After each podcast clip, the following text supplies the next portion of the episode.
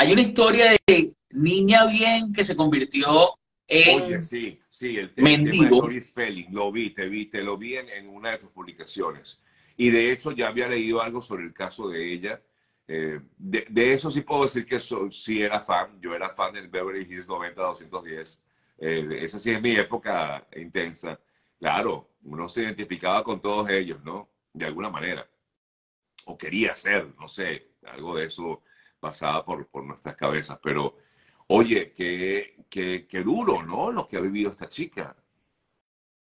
Es duro, y ahora te voy a hacer una pregunta personal. ¿A ti te parece que Tori Spelling era tan fea como ella se sentía en la serie? No, no, no. Donna bueno, Martin era horrible. Tenía no. cara de caballo. Era una tipa desagradable a la vista. Donna Martin. O sea, Tori ¿Quién?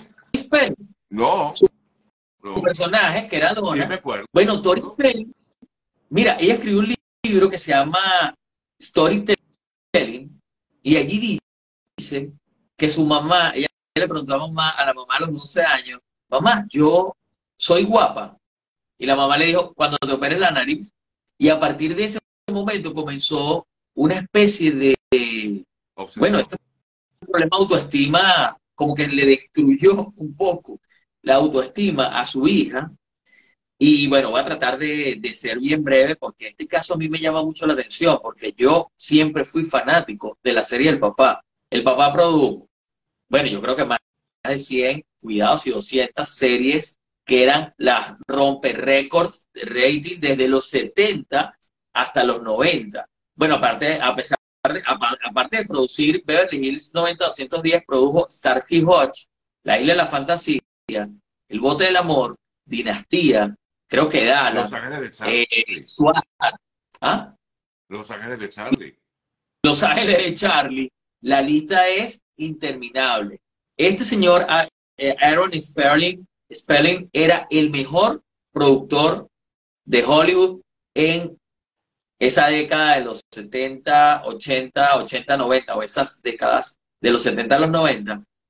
Él le dio pequeños papeles a Tori desde que era pequeña en las series hasta que llegó Beverly Hills 90-210 y ella hizo de, de Donna y allí fue mundialmente conocida, pero siempre fue la primera Nepo Baby de nuestra era. Es decir, la primera estrella de Hollywood, así como ahora dije que era una Nepo Baby West Duchovny, la critican porque, bueno, por supuesto que gana el personaje West Duchovny porque es la hija de David Duchovny y de Tía Leoni, la, la pone más cerca allí de que algún director de casting diga, eh, vamos a darle la oportunidad, lo hace muy bien, y eso le pasó a Tori Spelling. El problema es que Tori Spelling, como eso en- era en los 90, todo el mundo la veía como la hija del productor, pero ella, como tenía esa autoestima tan baja, eh, eh, bueno, no supo manejar ese tema y comenzó a pelear con el papá porque a ella le parecía que debía tener más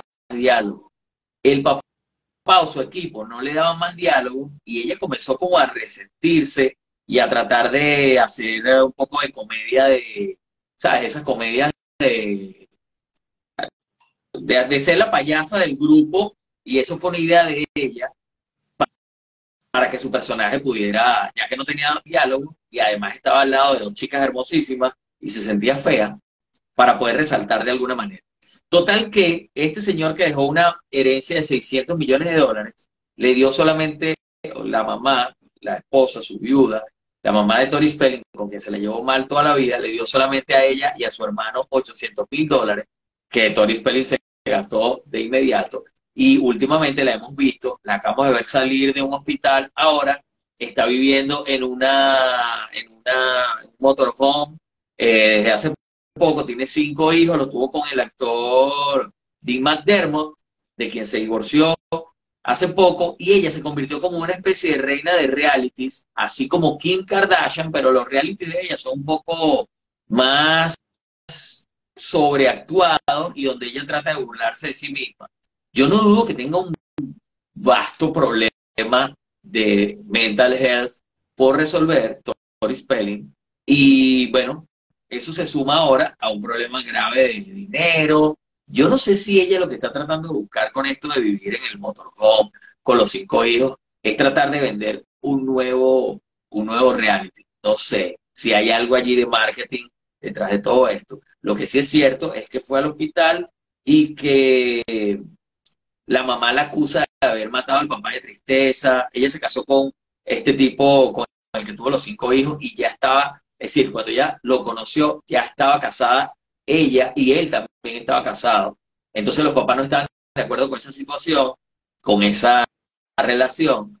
Y, bueno, de ahí comenzó una, una o se empeoró la enemistad con la mamá, que parece que no se llevaban bien, no se llevaron bien nunca. Y la mamá siempre ha sido acusada de que permite que esta muchacha esté prácticamente en la indigencia ahora. Y ella administra una fortuna de 500 eh, millones de dólares la mamá. ¿Y por qué, por qué está en un motorhome? O sea, ¿por qué vive en, una, en la calle? Bueno, porque no tiene que se quedó sin dinero. Ella ha dicho en varias... Bueno, ellos vendieron la casa que compraron en, en algún momento hace años en 2.5 millones de dólares. Estaba revisando ayer, porque yo también dije, bueno, ¿por, ¿por qué está alquilando vivienda esta persona? Que además ha hecho mucho reality show y debería... Eh, pero parece que es demasiado... Es como una enfermedad el tema del mal manejo con el dinero y por eso fue que le dieron eh, la herencia de 800 mil dólares a cada uno. Porque parece que no se controlaba. ¿Por qué no se encarga de los hijos? O sea, no sé se divorciaron y él, y la que se encarga de los hijos es ella. Claro, porque ella anda con cinco muchachos allí, o sea. Exacto. No, sé. Ah, no, eh, no, se encarga de los hijos porque él, la traicionó, es decir, parece que él tiene una, ha, confesado en uno de los reality que tiene un problema de esta gente que no puede dejar de tener sexo con quien sea. No sé cómo, cómo conceptualizarlo ahora. Tiene un problema de, adicción al, al sexo. Mira, dicen que la, casa, la, casa, de ella tenía problemas de moho y por eso se, se fue de su casa. No sé. Bueno, se fue a un hotel, no teníamos que irse a un motorhome, pero luego se fue a un motorhome porque debe ser mucho más económico que el hotel y ha confesado que no tiene dinero. Pero es una chica súper rica, la más rica de la época, que vivía en una casa de 123 habitaciones. 123 habitaciones. Era la casa más cara de California, que fue vendida por 160 millones de dólares, la casa. Y la fortuna el papá era de 600 millones de dólares cuando murió. Y ahora esta chica está prácticamente, en vez de mendigo millonario, como puede haber sido cualquier serie del papá, de millonaria a mendigo. ¡Wow! ¡Qué fuerte! ¡Qué fuerte! fuerte. fuerte, fuerte, Bueno, Víctor, vamos, vamos a ir despidiendo. Vamos a hacer algunas recomendaciones que, que estás viendo, aparte de ya el documental de Johnny Depp y Amber Heard. ¿Qué, ¿Qué nos recomiendas por allí? Bueno, a propósito de el divorcio de Britney, Britney es una artista a la que vimos crecer y convertirse en mujer, en mamá. Nos enteramos de muchas cosas. Yo vivo la ciudad de Los Ángeles, la ciudad donde vive Britney, donde persiguieron a Britney, donde los paparazzi no la dejaban moverse, los hoteles donde ella se hospedaba, etc. Britney hay un documental que se llama Britney versus Spears, que nos explica a partir del 2005, 6, 7, cómo viene en declive la carrera de Britney y por qué. Una de las productoras fue periodista de Rolling Stone, una de las productoras. Son dos productoras que nos echan ese cuento y nos muestran cómo Britney en un momento hasta tuvo una relación sentimental con un paparazzi que le ayudó a poner gasolina en algún momento. A ese paparazzi le habían asignado que la siguiera. A estos paparazzi le, les pagan miles de dólares por tomarle fotografía y por eso ustedes veían a una jauría de 200, 300 paparazzi detrás de Britney. Y en algún momento ella tenía problemas para poner gasolina y él le dijo, hey, te ayudo. Y cuando le puso gasolina, ella quedó preguntando por él las siguientes veces que salió y no lo veía. Y después él se sumó a su grupo de, o sea, comenzó a tener una relación con ella. Eso lo muestra en el documental y además de otras personas del entorno con las que también tuvo relación. Ah, pero ¿y eso, ese documental está dónde? ¿Ah? Ese documental está en Netflix, se llama Britney versus Spears, está en Netflix y nos explica un poco, no solamente cuál es el declive, de dónde viene el, este desarrollo negativo de la carrera de Britney hasta nuestros días, o sea, hasta que termina la tutoría del papá, sino cuál es la relación, cuál era la relación del papá antes con Britney. Habla un asistente que cuenta que el señor nunca estuvo involucrado en los conciertos, sino la mamá, en las giras y todo eso. Y, cuenta dos cosas interesantes y que tienen que ver con Painkiller un poco.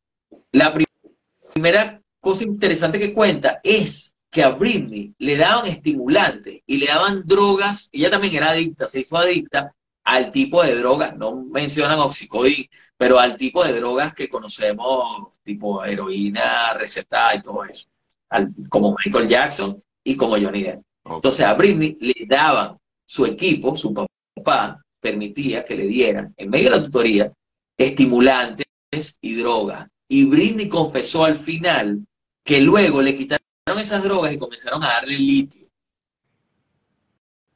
Entonces, para las personas que se preguntan, bueno, pero el papá, no es el papá el que está manejándola, o en el caso de Tori Spelling, bueno, pero no es la mamá la que tiene los millones, ¿y por qué no la ayuda?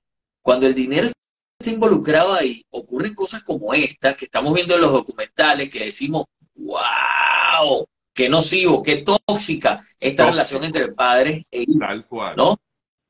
Entonces, en el caso del papá de Britney, un tipo que, bueno, todo el mundo sabía que había, se había declarado en bancarrota, que no, no se había sabido administrar el mismo, y luego toma esa tutoría y administra cientos de millones de dólares de la carrera de Britney, de las giras de Britney. Y todo eso se ve en el documental y además estos detalles como que, bueno, Britney era un poco... Eh, inestable. Inestable sentimentalmente. Lo que ocurrió con Kevin Federline, Kevin Federline y cómo la separa de los hijos, echan todo ese cuento.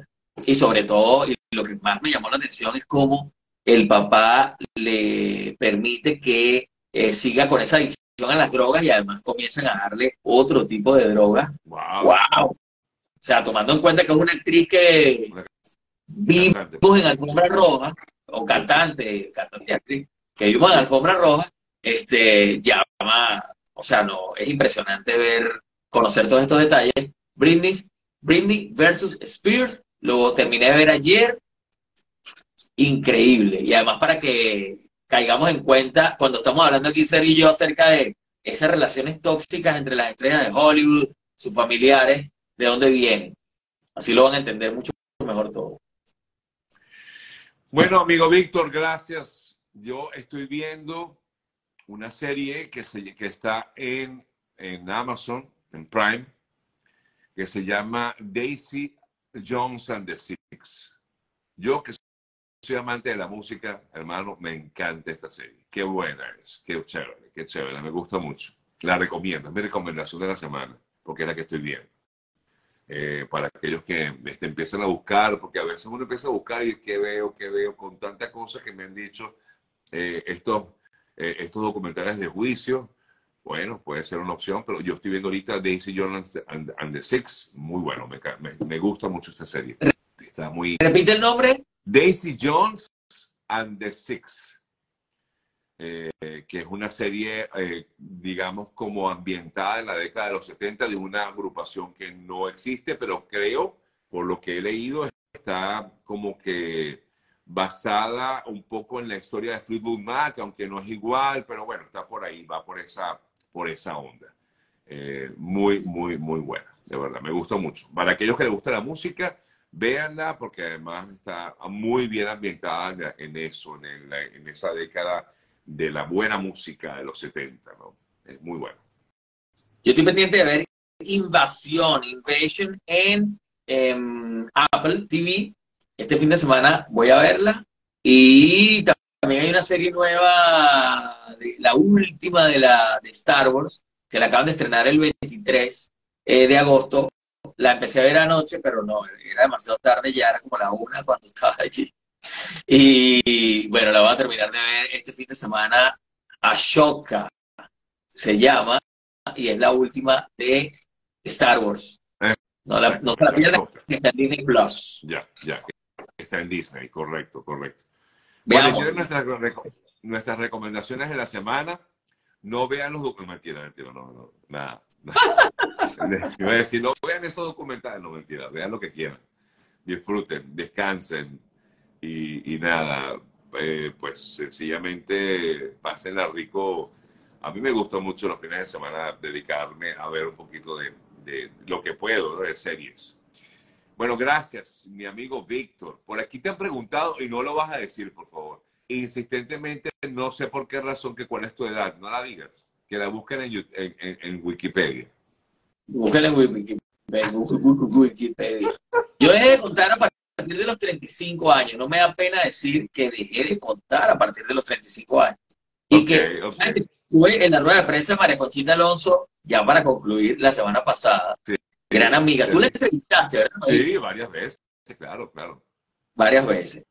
Entonces ella va a hacer una, una gira llamada Sinvergüenza a partir del próximo año, aunque arranca ya, arranca ahora, tiene shows en octubre, en noviembre. Voy a estar dando información de primera mano eh, con respecto a esa gira, así que se van a enterar de muchas cosas por aquí voy a, voy a hablarles de, varios detalles. Tú sabes que, un montón la, historia, la historia de Maraconchita es para llevarlo a una película. O sea, eh, porque la historia, no, eh, o sea, Maraconchita tiene historia y tiene historias. Y esa, esa es una historia maravillosa que a alguien se le ocurra llevar una película debe ser muy, muy interesante. Yo eh, sinceramente pienso, sí, disculpa que te interrumpa, pero yo sinceramente pienso, aunque ella no me lo ha dicho, que ese, ese, esos, esas giras sin vergüenza podría terminar, como ella va a contar detalles y anécdotas de su vida y son escandalosos. Por, ejemplo, que si cantó para un narco en Colombia y luego la empezó a buscar en el avión el gobierno colombiano y, y ella se había escapado del avión o la sacaron del avión. O sea, tiene un montón de cuentos de ese tipo, así bien escandalosos como ha sido su vida. Yo pienso que ese material será usado luego en el futuro cercano para una serie. Yo creo que sí, porque aparte de, como tú dices, da para una película, da para una serie. María Conchita Alonso fue antes de Jennifer López, antes de Sofía Vergara. Claro, la nena latina del momento en Hollywood tenía un solo nombre, María Conchita Alonso. Totalmente. Estoy de acuerdo contigo, totalmente, sí. Entonces, bien interesante, bien interesante cómo se transformó luego en no solamente actriz, sino también cantante, y por eso le vamos a hacer seguimiento. A mí me inspiró para vivir aquí. Yo empecé a ver Los Ángeles porque vi que María Conchita Alonso estaba triunfando, ¿sabes? Es decir, son cosas paralelas. Quería hacer un programa de cine, pero era muy, tenía 12, 13 años, pero María Conchita Alonso ya era superestrella y ya estaba empezando a actuar con Arnold Schwarzenegger años después y con Robin Williams. Entonces, inspiró a muchas personas a entrar en el mundo de la actuación, a otros a ver la ciudad de Los Ángeles como una ciudad posible para vivir, o la industria podría llegar de alguna forma. Es una tipa que con su vida nos ha inspirado definitivamente. A mí no me gusta tanto sacar el tema del escándalo al que ella llega muy rápidamente pero, o sea, ir hasta allá, hurgar tanto, no, eso no me, no me llama tanto la atención, pero sí, sí que ha sido una estrella latina importantísima en nuestra, en nuestra época, en nuestra, nuestra era, en esta era. Lo único es que como no murió joven, como no murió joven, es un ícono, es una leyenda, pero la gente no es que no la respete, sino que no se, no se forma ese halo en torno a ella como se forma en torno a la gente que muere joven a los 25. Pudo haber muerto joven con todo lo que ha hecho. Pero, ¿sabes? O sea, hay una, una estrella a la que tenemos que, porque le haga falta que yo lo diga, pero a, la que no podemos perder de vista, porque es una tipa, sí, es venezolana, nació en Cuba, pero es venezolana, y porque pregunta por aquí que si es venezolana, y es una, es una mujer que no, hizo 110 películas series. No, sí, sí. por favor, la carrera de Maracochita es, es, muy amplia y además muy polifacética, actriz, cantante, éxito en todo, en todo. Claro, tuvo sus altas y sus bajas, como todo. O sea, yo creo que, es importante su historia. Es importante. Y ella, además, es una persona, tiene una personalidad muy especial, ¿no? Además, muy carismática, eh, muy cercana también. María Conchita es una persona muy cercana. Una de esas, es una de esas entrevistadas que provoca entrevistar, ¿me explico? Es una de esas, de esas, de esas artistas que te provoca, porque le vas a sacar siempre algo, y siempre tiene algo que decir. A mí me encanta, la verdad, María Conchita. Eh, yo la he visto en varias ocasiones aquí en Miami y me encanta eh, siempre con ese cariño tan especial que tiene, además de, de, tratar a uno, eh, bueno, porque lo conocemos del trabajo, pues básicamente, ¿no? Pero pues muy agradable, muy agradable. Muy agradable. Bueno, Víctor, nos vemos. Muy agradable. Nos vemos. Cuídense. Un fuerte abrazo. Mucho. Gracias, brother. Gracias por siempre. Y como alguien aquí comenta y tiene razón, y la obra benéfica que realiza, porque ella ha sido una de esas promotoras de la, de la protección de los, de los, animales. De verdad que sí, es un trabajo muy bonito que hace, es correcto. Bueno, brother, un fuerte abrazo y gracias. Cuídense. Mi pana Víctor X. Pueden seguir a Víctor. Feliz weekend. Chao.